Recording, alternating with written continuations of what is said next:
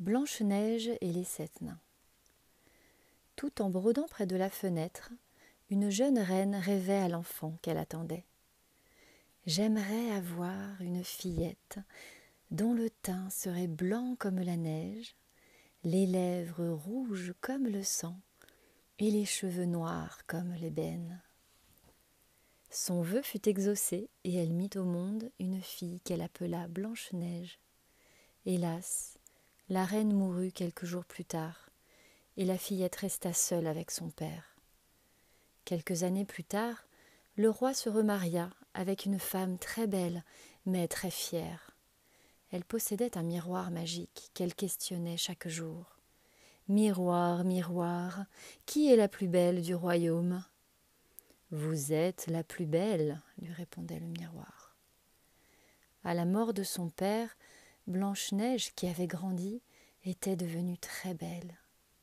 Jalouse, la reine questionna son miroir magique.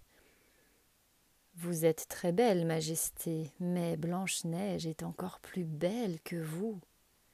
La reine entra alors dans une terrible colère. Blanche-Neige mourra, hurla-t-elle. La reine convoqua son chasseur. Tu emmèneras la princesse dans la forêt et tu la tueras. Rapporte-moi son cœur dans ce coffret. Le chasseur, terrifié, se retira pour exécuter les ordres qui lui avaient été donnés. Dans la forêt, le chasseur n'eut pas la force de tuer la jeune fille. Fuyez, Blanche-Neige, la reine veut votre mort, ne revenez jamais au château. Pour tromper la reine, le chasseur plaça dans le coffret le cœur d'un animal sauvage. Blanche-Neige courut longtemps avant de s'écrouler, épuisée au pied d'un chêne. Elle se mit à pleurer sur son triste sort. Heureusement, les lapins, les écureuils et des chevreuils étaient là pour la rassurer et la consoler.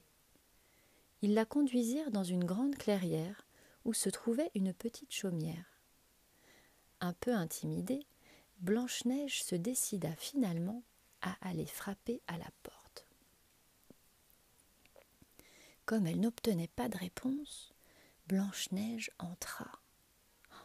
À l'intérieur, tout était de dimension réduite de petites chaises, une petite table, des petits gobelets. Pour s'occuper en attendant le retour des propriétaires, la jeune fille rangea tout et lava la maison à grande eau. Épuisée, Blanche-Neige s'assoupit. Les mystérieux habitants, sept nains qui revenaient de la mine, réveillèrent la jeune inconnue en douceur.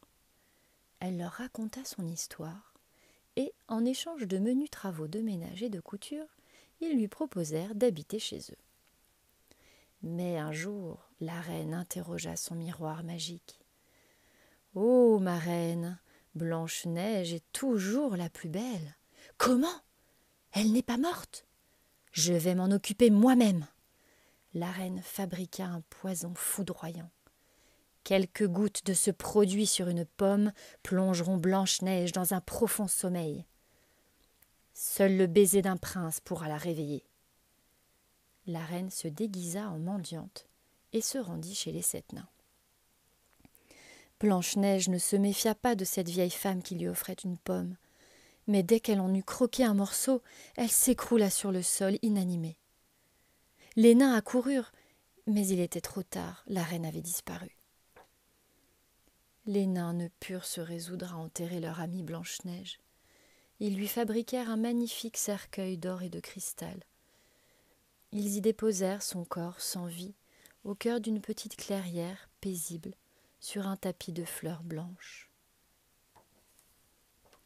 Un matin, un prince passa par cette clairière. Il fut ébloui par la beauté de la jeune fille. Qui repose là? demanda-t-il au nain qui la veillait. C'est Blanche-Neige, dit l'un d'eux en sanglotant. Le prince, ému, déposa un baiser sur son front et Blanche-Neige ouvrit les yeux. Immédiatement, elle tomba amoureuse du prince.